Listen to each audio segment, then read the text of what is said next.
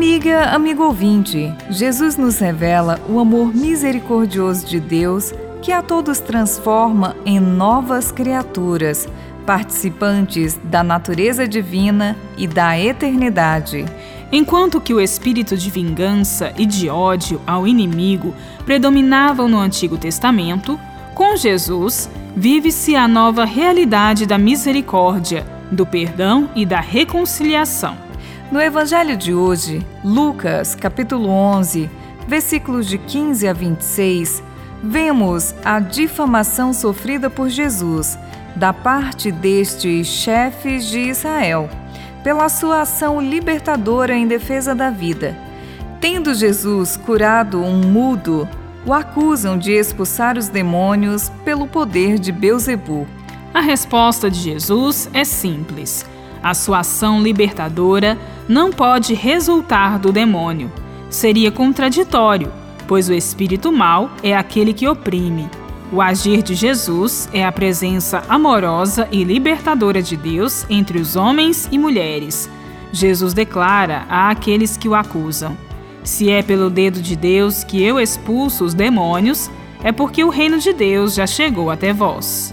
A prática libertadora de Jesus, restauradora da dignidade e da liberdade das pessoas, suscita, por um lado, a admiração das multidões e, por outro, a repressão dos chefes religiosos de Israel. Aqueles que tomam a defesa dos oprimidos e explorados são ameaçados e até exterminados pelos poderosos. Acusá-los de possuídos pelo demônio, de subversivos ou de terroristas é próprio do poder opressor para destruir aqueles que o incomodam. Este sim é o mau espírito da ideologia do ter e do poder.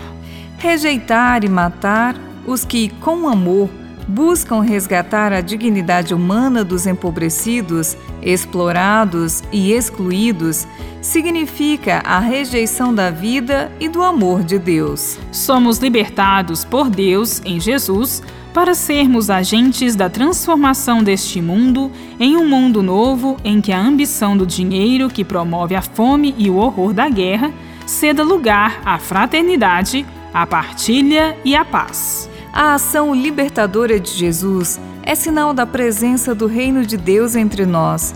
Unidos em torno de Jesus, os discípulos, com sua prática, se empenham na revelação deste reino. Bíblia Deus com a gente, produção de Paulinas Web Rádio. Texto de Irmã Solange Silva. Apresentação: Irmã Solange Silva e Irmã Bárbara Santana. Deus com a gente.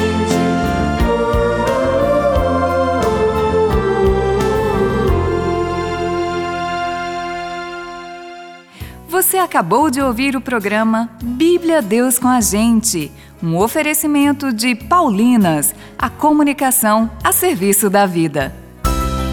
Olá, amigos! Aqui é a Ana Clara e eu convido você a cantar e a rezar com o novo álbum Tua Palavra é Luz, com refrãos orantes para você se aproximar de Deus. Luz, tua palavra é luz,